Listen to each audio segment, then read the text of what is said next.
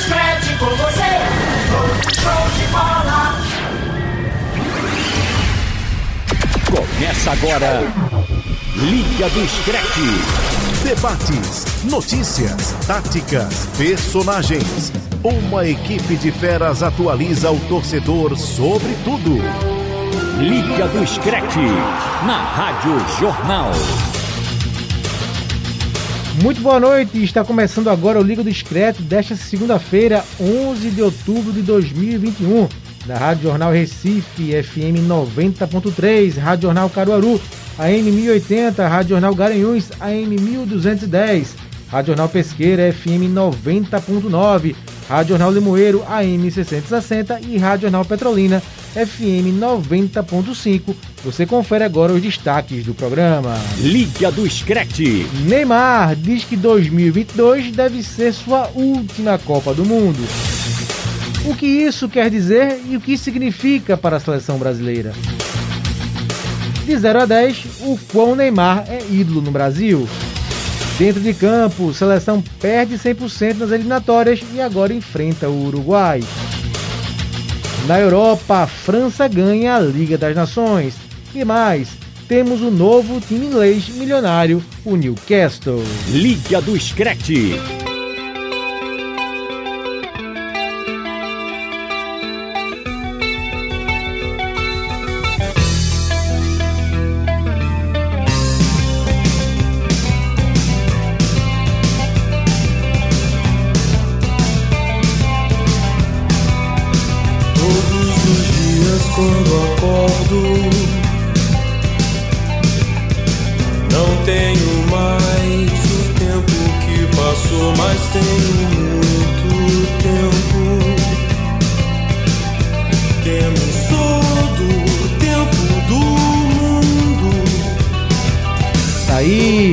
Começando Liga do Discreto desta segunda, ouvindo Renato Russo, Legião Urbana, Tempo Perdido.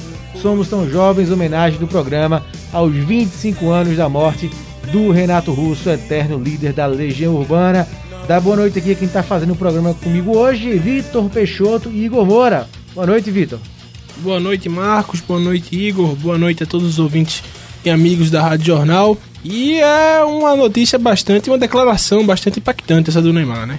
É, pois é, né, Igor? Boa noite. Não tínhamos como abrir nosso do Discreto com outro assunto, né? O Neymar não jogou bem ontem no empate do Brasil contra a Colômbia e só deu Neymar. Antes mesmo do jogo, né? Já saiu a notícia, a entrevista dada ao Dazon, onde o Neymar comenta que 2022 será provavelmente a sua última Copa do Mundo. Pois é, Marcos, boa noite para você. Um abraço, Vitor. Um abraço a todos ligados aqui no Liga do Scratch. Declaração impactante.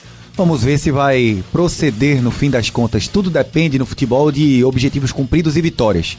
Neymar, com bom rendimento, e o Brasil sendo campeão, por exemplo, mundial em 2022, não sei se ele colocará, colocará para frente essa decisão tomada até no momento mais conturbado do Neymar com a seleção brasileira nesse início não tão bom de, de temporada, né? É, a gente vai. A gente tem até a entrevista do Neymar é, para ouvir, então vamos ouvir a entrevista do Neymar para depois a gente debater em cima do que disse o Neymar em entrevista exclusiva ao canal pro streaming da Zon. Cara, eu acho que é a minha última Copa do Mundo. É, eu encaro como, como a minha última porque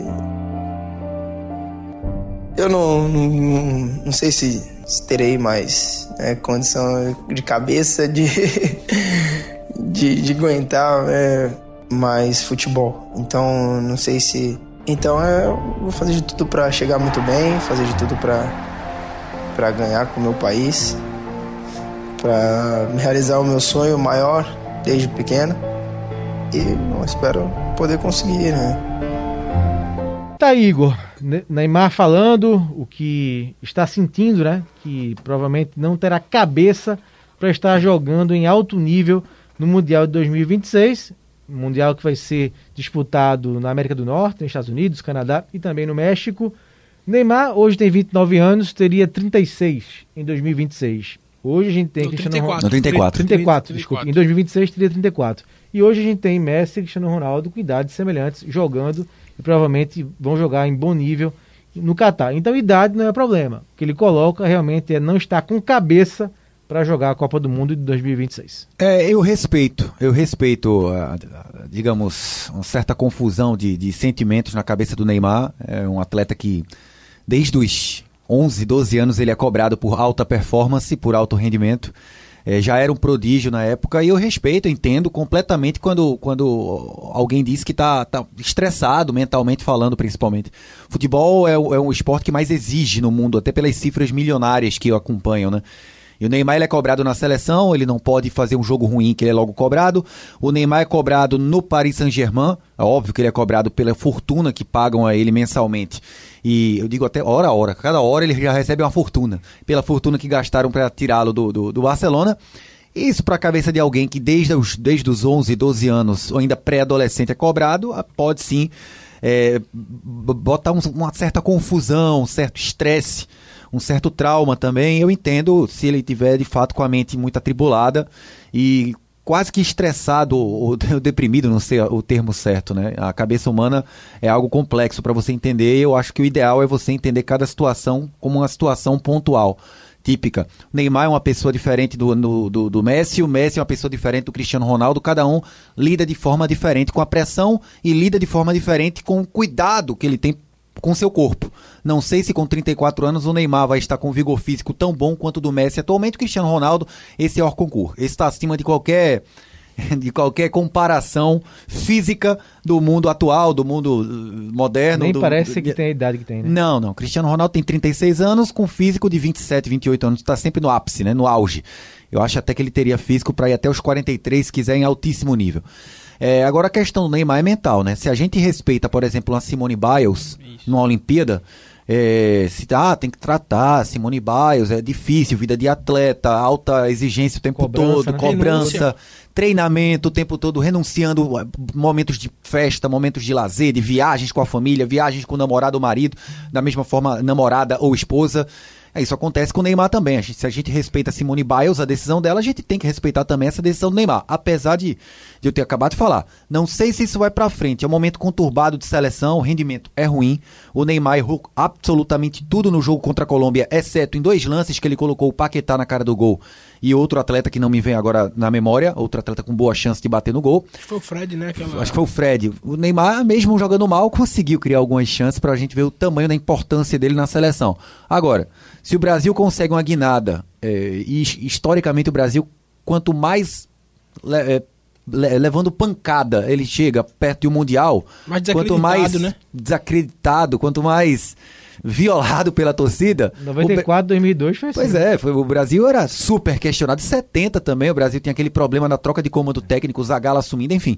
O Brasil consegue se superar e é campeão mundial. Se o Brasil consegue esse êxito, esse, eh, esse hexacampeon, eh, hexacampeonato no Catar, eu acho que o Neymar pode sim mudar duas vezes, porque vai um- alterar um pouco o patamar dele de importância na história do futebol brasileiro. Já é um dos mais importantes da história. Se ele vence um título mundial, com toda a certeza do mundo, ele poderia repensar essa situação a depender de como estiver fisicamente em 2026. Você acha, Vitor? Você até escreveu isso no blog do torcedor, né? Um artigo, é um artigo sobre essa situação do Neymar. Fiz até um- uma relação de outros jogadores com mais de 30 anos que foram à Copa do Mundo, né? Jogadores brasileiros que seguiram esse caminho. Mas você focou muito na pressão, né? Na pressão de ter que ser sempre o cara da seleção, ser o grande destaque. Você acredita que é esse o ponto e você acha que, assim como o Igor, que está atrelado aí à questão de resultado, né? Se o Brasil ganha a Copa do Mundo do ano que vem, ele pode mudar esse pensamento? Ah, com certeza. Eu acho que está muito atrelado à, à recompensa né, do esforço que você coloca na- nas coisas. Vamos lembrar que o Neymar, ele tá, ele não tá só mal na seleção, ele não foi só mal na Colômbia, ele tá com o início de temporada muito abaixo do que se espera. E ele vive uma série de decepções recentes, né? Ele bateu na trave eh, na Champions contra na final contra o Bayern, depois bate na, na trave novamente na semi contra o City ele perde uma final, acaba de perder uma final, onde ele se entregou muito em casa para a Argentina eh, no Maracanã. E o título do Brasil, que o Brasil venceu em 2019 da Copa América também em casa, ele não participa porque tava, estava lesionado. Então sé- são uma série de decepções, uma série de pancadas, assim, não digo nem necessariamente da repercussão dessas decepções, mas a decepção em si, né? E aí você, que já tá, como o Igor falou, desde jovem, 11, 12 anos, é, sendo muito exigido, você se pensar em um, mais um ciclo de quatro anos, ele tem contrato com o PSG até junho de 2025, né? Ou seja, um ano antes da Copa. É, pensar nisso, que você vai ter que fazer mais essas, essas exigências, sem um, uma garantia, porque não existe garantia no esporte, na vida não existe nenhuma garantia de sucesso, é complicado e pressiona. E, não, e um, um sucesso que é muito ligado a ele, por ele ser esse principal jogador né?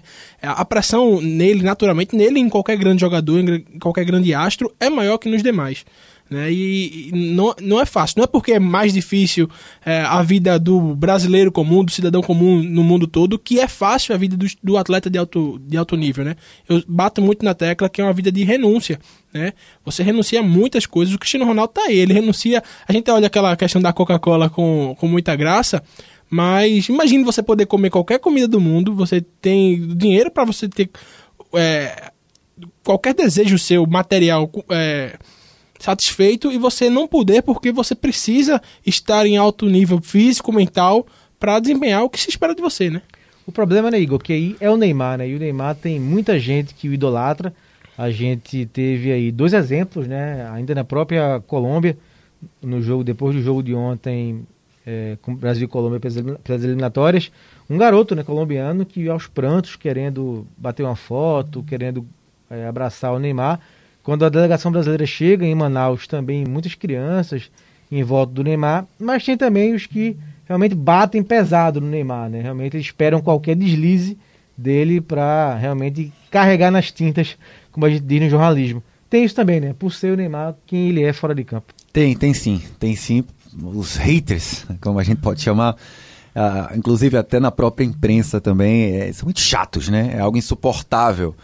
É alguém marcar um, um profissional, Neymar é um exemplo disso, esperando só um passo errado, esperando só um erro para detonar o cara, detonar um, um cara que está muito acima tecnicamente de todos os outros da, da nossa seleção e da nossa geração. Você criticar o Neymar com fundamento, com bases, como por exemplo, ontem o Neymar pegou 30 vezes na bola, das 30, em 20 ele foi desarmado. Ele tentou 50 passes no decorrer do jogo, dos 50 errou 15, que é um percentual bem alto em relação a um, um, um rendimento normal de um atleta. Isso tudo chateia, isso tudo chateia. Você marcar alguém, esperar o erro para criticar. É muito chato isso. Eu, eu particularmente odeio individualizar é, qualquer profissional esperar sempre o erro dele, não. Do Neymar a gente vai esperar geralmente acerto e às vezes as coisas não vão andar como deveria. Como eu também acho que o Tite tem sua parcela de culpa nesse, nesse baixo rendimento da seleção brasileira. O Neymar, ele jogando por dentro, eu até me incomodo bastante com esse posicionamento dele por dentro. Ele fica encaixotado pelos volantes adversários. Exato. O Neymar é o jogador para ir em progressão, para o drible, para um contra um. E a partir do momento que você deixa o Neymar de costas pro gol, para ele ter que girar, ele nunca foi um jogador de muito, muito forte fisicamente. É... Pelo contrário, né? Foi, já foi ele é... chamado de. Como é? Físico de.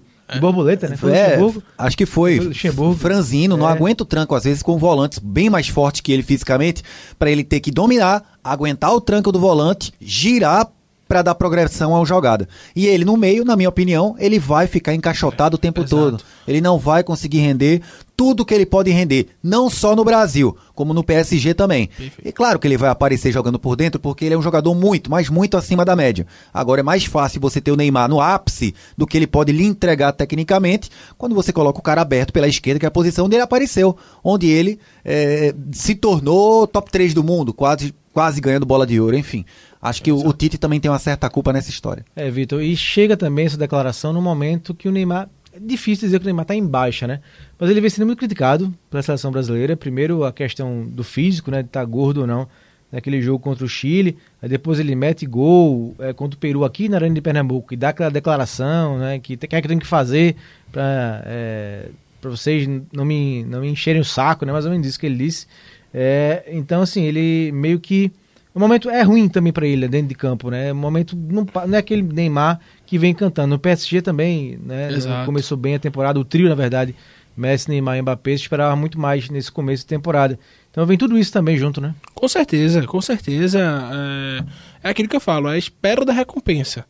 É, essa recompensa é, não vem e as críticas continuam vindo e você vai desanimando mais uma vez, porque você vai ter que renunciar sem, sem a, a certeza da, da recompensa. E isso que o Igor falou do, da escalação da seleção brasileira, isso é muito interessante, é, porque no jogo de hoje, de, de ontem especificamente, além da posição do Neymar, o time do Brasil foi armado de uma forma onde a bola sequer chegava para ele. Vamos, vamos lá.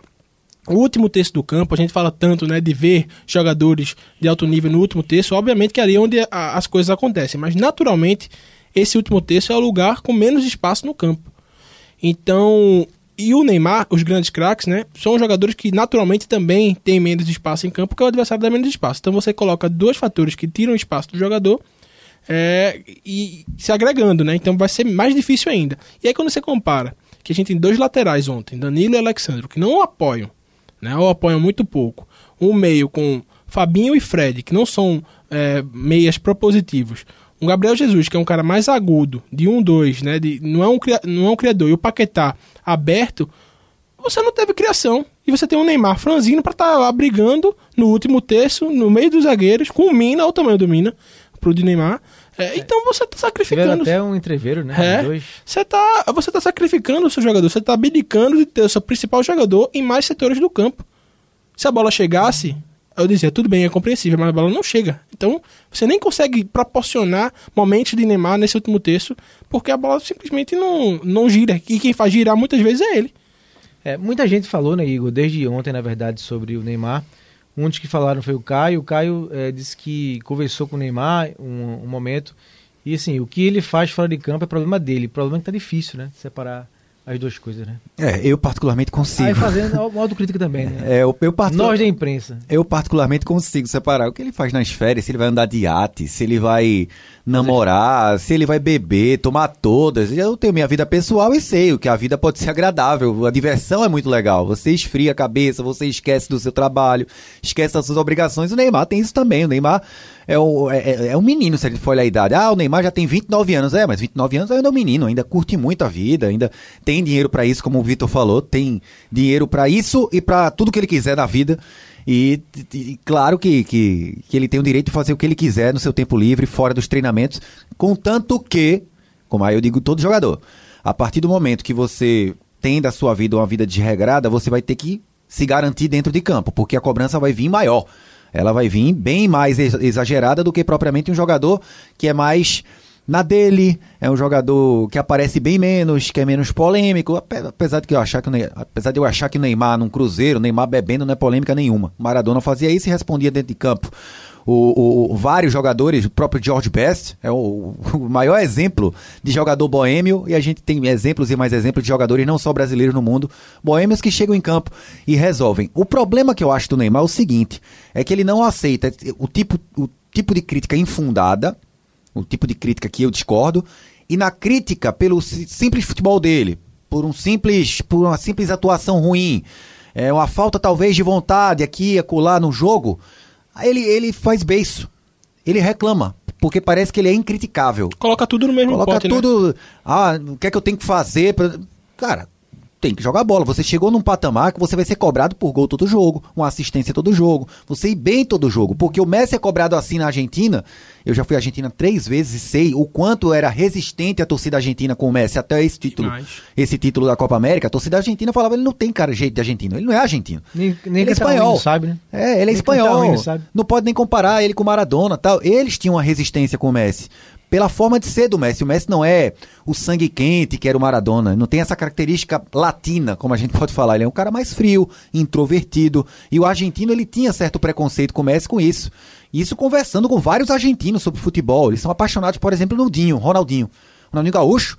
Todos os argentinos que eu conversei são apaixonados no cara, por quê? Pela forma de ser do Ronaldinho. O Messi é mais é, introvertido. Isso causa certa repulsa, podemos falar assim. Não mais. O Messi conseguiu agora dobrar toda a população argentina que ama futebol. E o Neymar, eu vejo ele dessa forma, um pouco mimado.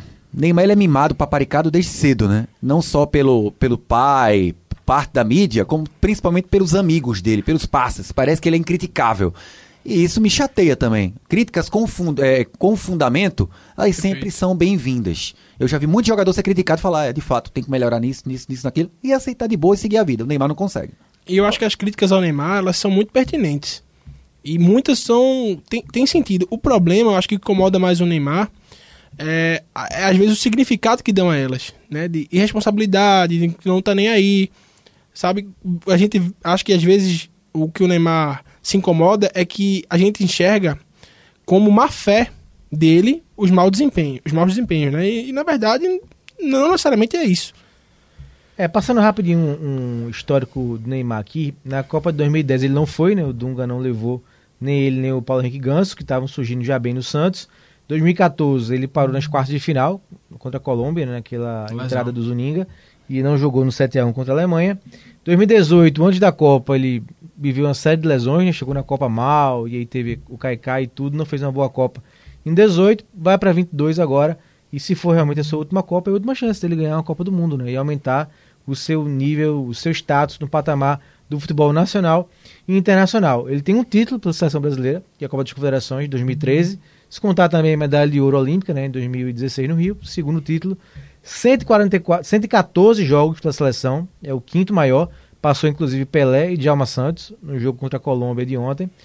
69 gols, é o segundo maior artilheiro, atrás apenas de Edson Arantes do Nascimento. Pelé. Com esses números, o quão Neymar é ídolo no Brasil, Igor Moura? Ele é ídolo. Não tá num, num pedestal ou numa estante na primeira prateleira ainda. Pode ficar, pode virar assim o ídolo em caso de título de Copa do Mundo. Até porque, no fim das contas, com, é, com como é que eu posso falar? Não vou dizer facilidade, mas com a menor dificuldade de se ganhar uma Copa América em relação à Copa do, à, à Eurocopa, por exemplo. Eurocopa por ter mais seleções de alto nível, mais, bem mais difícil é, de, de ter um prognóstico de quem vai ganhar a Eurocopa do que na Copa América com Brasil e Argentina jogando a bola que jogam, é, é, é, vira um título trivial. Um título obrigação. Não fez mais que sua obrigação ganhando uma, uma, uma Copa América. Na Copa do Mundo, não. Copa do Mundo tá lá no hall. Não pra quem não ganha 30 anos, né?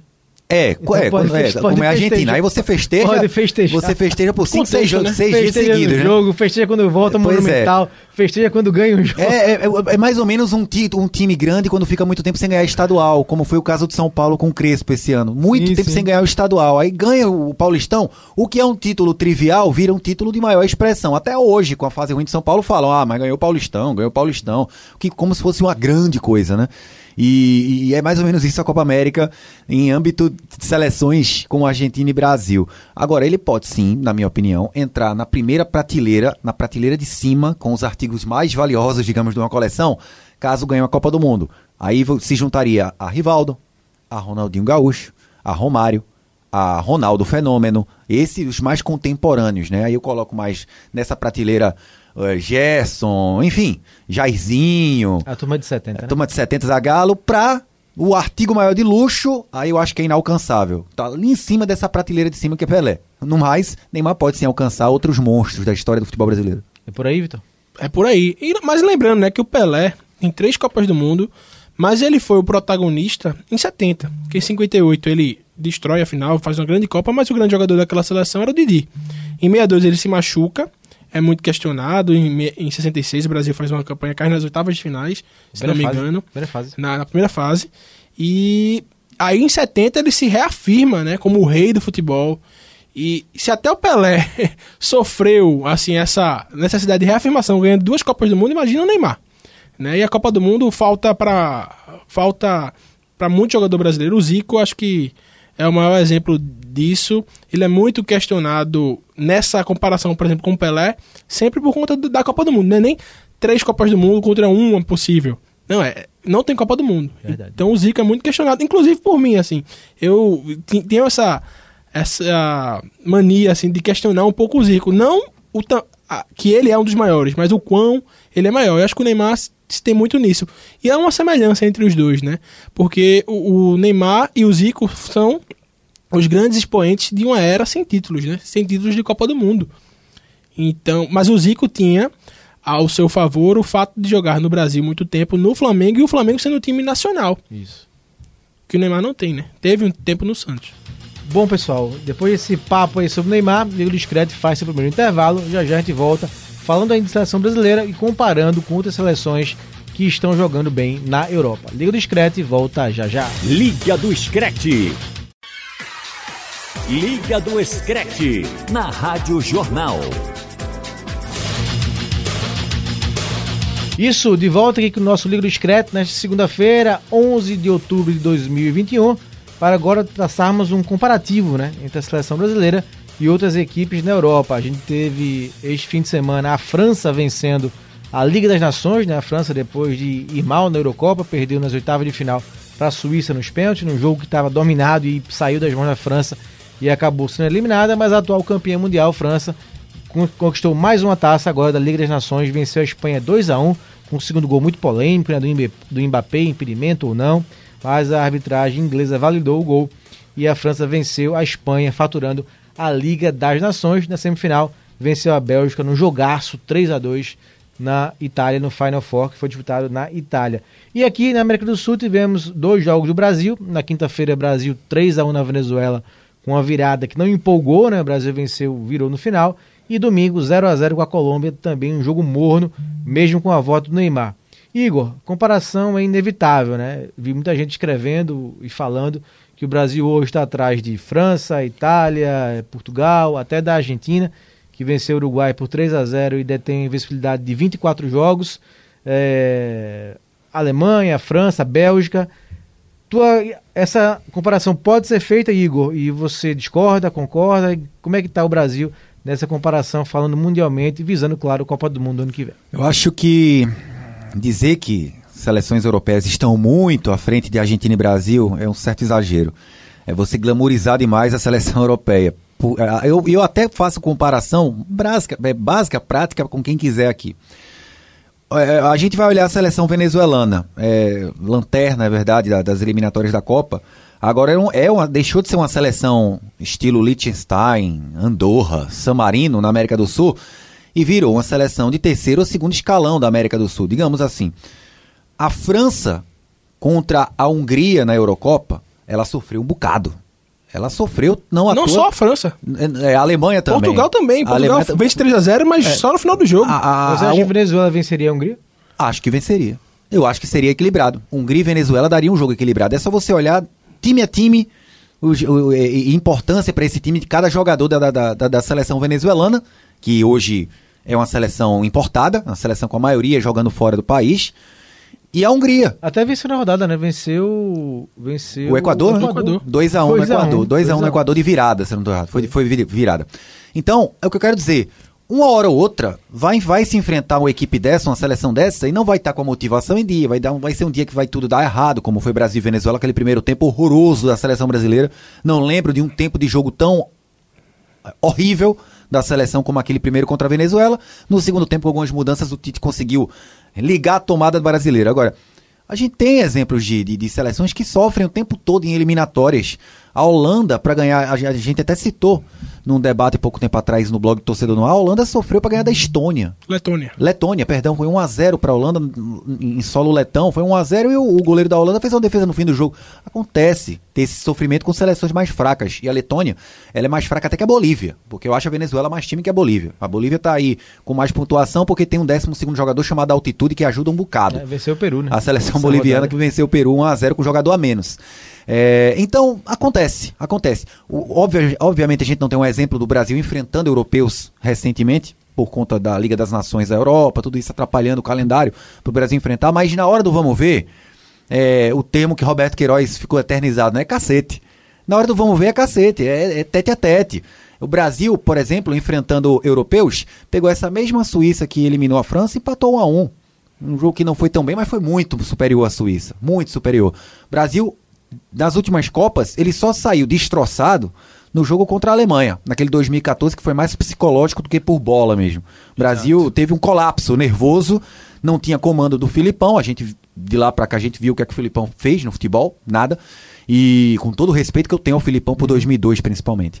E aconteceu aquela tragédia. Agora, a Argentina, caindo os dentes, caindo os pedaços, como a gente, fama, a gente chama, pegou a França, campeã do mundo, foi 4 a 3 A França suando sangue para conseguir vencer a Ficou Argentina. frente a Argentina. E teve muito perto do empate em 4 a 4 no último lance do jogo. Enfim, na hora de, do, do- vamos ver, não tem essa, eh, essa distância, essa diferença, não. Claro que os europeus estão um patamarzinho acima, por quê? porque eles se enfrentam o tempo todo.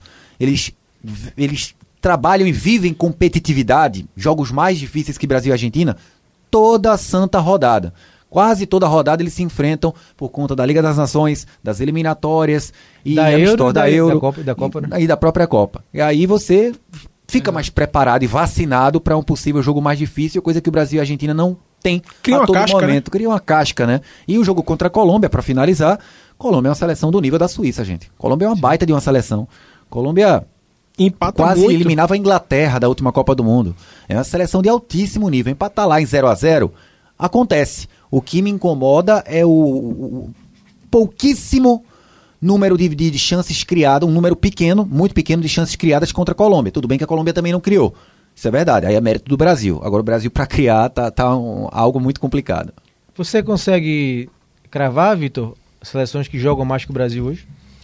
É difícil. É, eu costumo dizer que, no comparativo com Alemanha, França, Bélgica, Itália, até colocando aí a, a própria Espanha, que foi semifinalista. Espanha que é surpresa, né? A Espanha já fez uma Eurocopa, que pra mim Surpre- foi surpreendente. Pra mim também. E agora deu a virada da França, mas um gol muito contestável. né? No final, o Lohri fez duas defesas, meu amigo, fantástico. E até ah, colocando aqui a Holanda, Dinamarca, o que eu vejo na, na de diferente do Brasil para essas outras seleções é o seguinte: eu acho que a média do Brasil, a gente for colocar, é muito parecida com essas, essas seleções europeias. Só que o, o topo, né, o teto de desempenho que o Brasil demonstrou até agora é abaixo do que o teto de desempenho demonstrado por essas seleções que eu citei. Em contrapartida, o Brasil também não colecionou ou não teve fiascos como essas, essas seleções tiveram. Vamos lá. A França perdeu para a Suíça.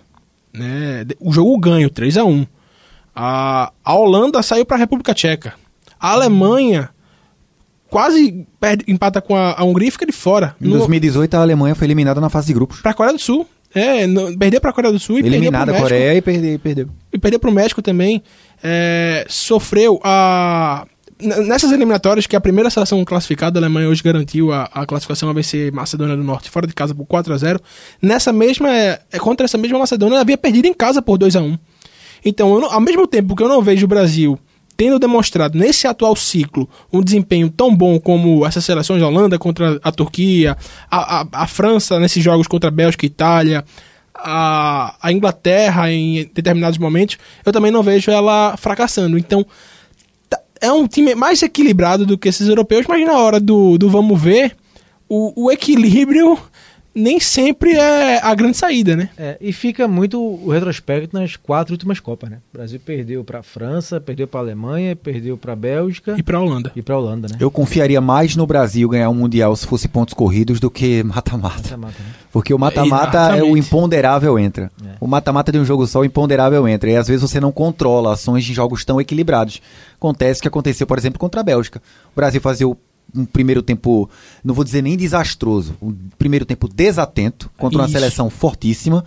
E no segundo tempo, o Brasil ser um avalanche, foi um atropelamento de uma, uma Scania, um caminhão, num- num- num- alguém, com a, alguém com a bicicleta, porque o- a, a Bélgica não viu a cor da bola no Brasil e Bélgica. Só que o imponderável aconteceu. O Courtois fez um jogaço, pegou tudo, o Brasil conseguiu fazer só um gol, perdeu outras chances e o imponderável aconteceu. O Brasil eliminado por conta da, do formato híbrido de uma Copa do Mundo que nem as- não, não é toda hora que premia a melhor seleção, digamos assim. E talvez o Brasil tenha feito mais por onde virar contra a Bélgica do que a própria Bélgica tinha feito contra o Japão. Eu tenho certeza, com certeza, com certeza. Verdade. Coisa E a, Copa distância, e a distância era maior. A Alemanha, quando ganhou a Copa, é perdendo para a Argélia, né?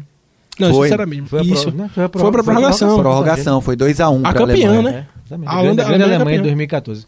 É, Igor, e a Argentina? Eu sou suspeito para falar, por motivos óbvios, mas hoje eu estava lendo uma crítica do AIS, maravilhado, né? O jornal maravilhado com a Argentina. A Argentina venceu o Uruguai por 3 a 0 O Uruguai teve algumas chances no começo do jogo, né? O Soares quase faz dois gols para o Uruguai, mas no segundo tempo foi um passeio né, da Argentina. Fez 2 a 0 no primeiro tempo, gol do Messi e do Depou. E no segundo, Lautaro fez o terceiro gol da Argentina, 3 a 0 24 jogos de vencibilidade. Diminuiu a diferença né, para o Brasil nas eliminatórias, passando aquela classificação. Brasil 28 pontos, Argentina 22. Lembrando que ainda tem aquele jogo indefinido né, entre Brasil e Argentina, jogo do campo do Corinthians, a Neoquímica Arena. Equador 16, Uruguai 16, Colômbia 15, Paraguai 12, Peru 11, Chile 10, Bolívia 9, Venezuela 7. Classificação das eliminatórias sul-americanas para a Copa do Catar. E a Argentina, Igor? 24 jogos de vencibilidade, com um time que vai se encaixando e vai se repetindo, né? Pelo Scaloni. E ganhou a Copa América e vem que ressurgindo, né? Hoje, hoje, o Brasil joga menos que a Argentina. A Argentina hoje tem um futebol um pouquinho superior do Brasil, é mais compacto, é, é mais equilibrada do meio pra frente. A Argentina, Eu acho, ela que, o- acho que o Scaloni achou um time. Achou, achou, achou. Porque é, a gente vê quando o time tá homogêneo o seguinte: a Argentina parou de sofrer muitos gols, a Argentina deixou de ser vazada todo jogo, todo jogo, todo jogo. É, o que é difícil, né? A Argentina, historicamente, nas últimas décadas, Sim. anos, é, não vem revelado bons zagueiros. Agora tá cheio. Nem né? goleiro, né? Lá, tem- bem goleiros. Hoje tem um bom, um bom goleiro. Muito bom goleiro. É, tem- tem bons goleiros Bom reservas goleiro, né? também. Os zagueiros, tem o Romero, que é uma grande revelação, que, que se entende bem com o Otamendi, que se entende bem com o Foyt, que se entende bem com quem jogar do lado dele. Laterais, seguros, não são brilhantes, mas são seguros da mesma forma que o Brasil, né? O Brasil tem laterais seguros, não são brilhantes. A Argentina também. E do meio pra frente, a Argentina, aí é quando você vê que um time tá bem armado e azeitado, né? Entrosado. A Argentina não faz esforço pra atacar, pra criar boas chances de gol. A Argentina ela consegue chegar na, na meta adversária com naturalidade. A gente vai lembrar da Copa América na final do Maracanã. É, foi um jogo muito equilibrado, muito pegado, de poucas chances. Agora, a Argentina teve chances claras de, naquele jogo. Até o Messi perdeu um gol feito contra o Brasil quando já estava 1x0 para a Argentina. Uma chance de matar o jogo. E o Brasil conseguiu também martelar em determinados momentos. Enfim, foi um jogo equilibradíssimo. E hoje, acho a Argentina um pouco mais inteira que o Brasil. Ela ataca com muito mais naturalidade. Cada um sabe a sua função em campo, principalmente o Messi. E a partir do momento que você tem o Depou, que é um jogador de ótimo nível. Voluntarioso demais. Voluntarioso. Paredes, que é um volante bom passe. O Di Maria, que aí é um extra classe. Messi, não, Não tenho nem fala. palavras para descrever. Lautaro Martinez, muito acima da média do dos atacantes, até brasileiros também. Estou falando de centroavante, 9. O, o Brasil não tem um 9 tão bom quanto o Lautaro, só para exemplificar. A partir do momento que cada um, cada peça dessa sabe o que fazer dentro de campo, a naturalidade ao atacar vai acontecer. É a Argentina hoje. Time que está prontinho para o Mundial, na minha visão. E o Messi ganhando vida nova, Vitor, na seleção, né? O Messi sempre foi Barcelona, né? Barcelona sempre foi a casa do Messi e a Argentina nunca houve essa lua de mel, né? E agora é, a gente tá vendo isso, né? O Messi ovacionado pela torcida argentina, fazendo gols, jogando bem nas eliminatórias. É um Messi revigorado em termos de seleção, né? Com certeza. Mais uma vez, é, teve a sua recompensa. Venceu a Copa América. Ah, não é um grande, não é um grande título, mas é um título que a Argentina não conquistava há 28 anos. Né? Então, é uma geração. Sim. É uma geração. É um- são os contemporâneos de Messi e o próprio Messi que não viram esse, esse título. Né? Não ergueram a taça. Então, tirou um peso das costas. A gente vê o, o Messi muito leve. né? Você não vê aquele Messi mais sisudo, que também estava muito no Barcelona, por, por tudo que o Barcelona vive. E, eu, e também essa organização do time deixa é, ele mais leve, porque quer queira, quer não, tira, de certa forma, um, um pouco da responsabilidade dele, é dividida. Né? Porque o Messi an- anteriormente, quando a casa estava desarrumada, o Messi poderia fazer uma boa partida, fazer um gol e a Argentina perder por dois, por três. Hoje o Messi tem a segurança de que, se eu fizer a minha parte, lá atrás os caras vão segurar. O que era muito parecido com aquela seleção de 2014. A gente falou que não tinha, na década, bons zagueiros, bons goleiros. Naquela de 2014, vamos lembrar, era, era o Tamendi ou era o Demichelis e o Garay, né? Isso. E o, tinha o Rojo jogando lateral esquerdo, né? O Romero no, no gol. Então não era uma, uma. Tudo bem que tinha o Mascherano ali fazendo a contenção na, na volância, mas não era uma seleção. e o Saber conseguiu um bom encaixe. né, Exato. E agora ele o, o Scaloni consegue uma boa, um bom encaixe com boas peças. Né? Então acho que concordo muito com o que o Igor fez. Tá um time muito pronto para uma Copa do Mundo. E não só pronto, pronto no, no- quando a gente fala de alto desempenho, mas na proposta. Né? A Argentina executa a proposta que, que lhe é passada muito bem. O Brasil, além de não jogar bem, não parece que consegue encaixar, achar um- uma forma de jogar. O Brasil não joga como se propõe a jogar. Parece que não dá certo. Não é só o resultado, é o desempenho. Né? E a gente pode discutir se é o desempenho mais cadenciado é, ou não, se deveria ser mais ofensivo, mais vertical. Mas até no que, se não fosse isso, eu acho que o Brasil não consegue desempenhar. Perfeito. Só passando aqui para a gente encerrar esse segundo bloco e rapidinho irmos para o final do programa. A 12 rodada das eliminatórias, teremos jogo- jogos na quinta-feira, Bolívia e Paraguai, Colômbia e Equador, Argentina e Peru, Chile e Venezuela, Brasil e Uruguai na Arena da Amazônia, às 9h30, com transmissão da sua Rádio Jornal. Bom, o Liga do Scred faz sua segunda pausa, já já a gente volta rapidinho para encerrar o programa desta segunda. Liga do Screte. Liga do Screte. Bom, gente, de volta para encerrarmos o Liga do Scred desta segunda-feira, recebendo aqui Vitor Peixoto e Igor Moura. Falar um pouquinho agora do mercado, né? Do mercado não de jogadores, mas de clubes europeus, porque tivemos a notícia semana passada de um novo bilionário, não é nem milionário, né, Igor? É um bilionário. Multi. Agora é o Newcastle. Tá, o Igor tá com a camisa aqui do Atlético Mineiro, retrô, o Newcastle, semelhante ao a camisa do Newcastle, preto e branco. É, é preto e branca, né, as cores do Newcastle, e agora os torcedores fazendo muita festa e esperando que o time se torne um Manchester City, um Chelsea, porque o investimento saudita, um grupo saudita comprou o Newcastle e agora a promessa de grande investimento, já se falou em Gareth Bale, em vários medalhões indo para o norte da Inglaterra. Como é que você viu aí esse novo milionário no futebol inglês, Igor? Olha, é, eles não vão precisar mais apostar em Santiago Muniz, né? digamos em apostas assim é, de, de, de- jogadores de faculdade, de colégio, tipo de coisa. Vão ter grana para eu acho que o Steve Bruce tá meio com a corda no pescoço. Eu né? tenho certeza disso. O, o futebol do Newcastle, do Newcastle, apesar de ter bons jogadores no elenco, Sim, o elenco Almiron- atual do, do, do né? Newcastle não é ruim, não. Agora me incomoda. O Joeliton tem minhas restrições se o nível dele é para jogar em um time mediano de, de Premier League. Tem minhas restrições quanto a isso. É um jogador razoável para bom, mas talvez para times que, que tenham ambições menores. Não sei se o, o Joelinton, por exemplo, vai ter continuidade no, no- no Newcastle com essa compra de um bilionário. Tem poucos jogadores se salvam no atual elenco. E o Steve Bruce, para mim, é nível abaixo até do que o próprio elenco do Newcastle. É, vamos esperar. Obviamente, tenho muita resistência quanto à pessoa que comprou, né? O, o saudita, com histórico de, de alguns crimes cometidos na- no país dele.